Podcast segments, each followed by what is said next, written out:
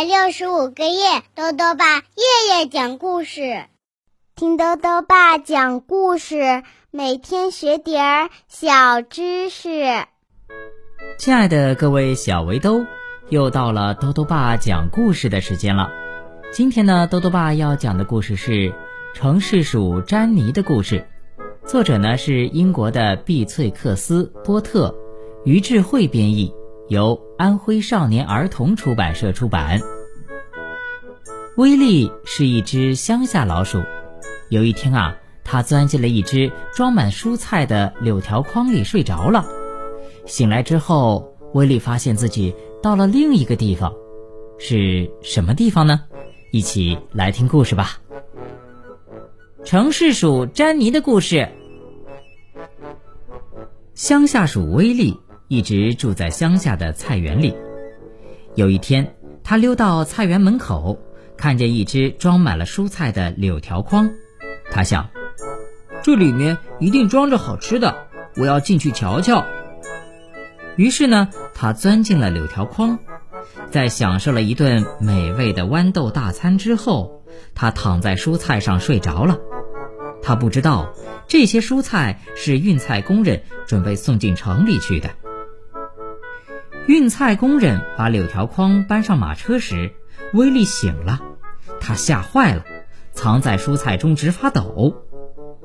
最后，装着威力的柳条筐被运菜工人搬进了城市里一栋大房子的厨房里。威力听到外面传来狗汪汪的叫声和女厨们的大笑声，他简直要吓死了。厨子打开柳条筐。开始把蔬菜往外拿，威力吓坏了，猛地冲出箩筐，沿着墙壁飞快逃跑。最后，他不顾一切地钻进了墙角的一个小洞里。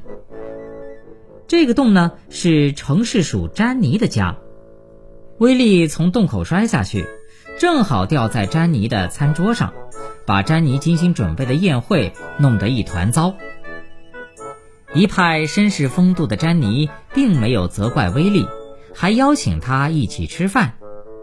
詹妮和他的客人都系着白领带，拖着一条长尾巴，跟他们一比呀，威利的尾巴真是短得可怜呐。楼上不断的传来各种各样的吵闹声，威力很害怕。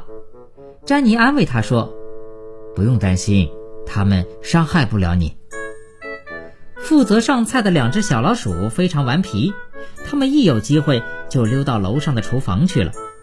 可是，它们每次都被楼上的猫追赶着跑下来。威利想休息一会儿，詹妮就请他在沙发靠垫上睡，这是专门为客人准备的。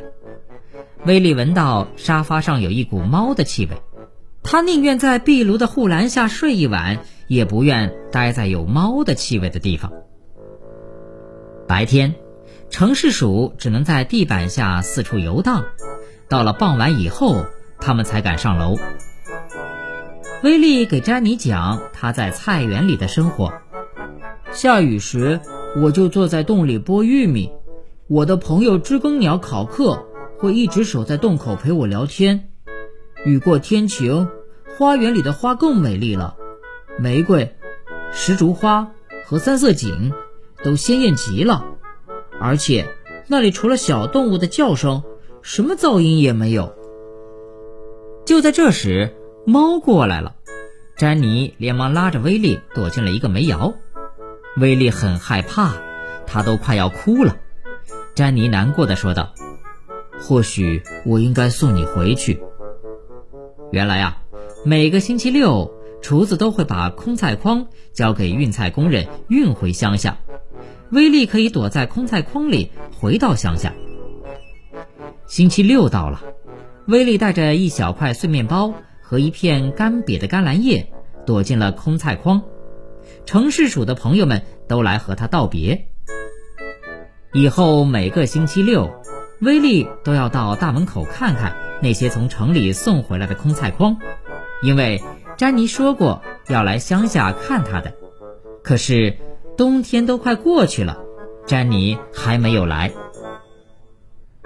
春天里的一个早晨，威力独自坐在洞口，一边晒着太阳，一边呼吸着花草的芬芳。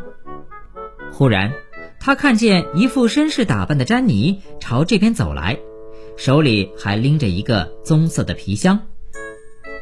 威利热情地接待了这位城里来的贵客，并拿出自己最喜欢的香草布丁请他吃。这个时候，母牛“哞”的叫了一声，把詹妮啊吓了一跳。威利连忙安慰他说：“别担心，这是母牛的叫声。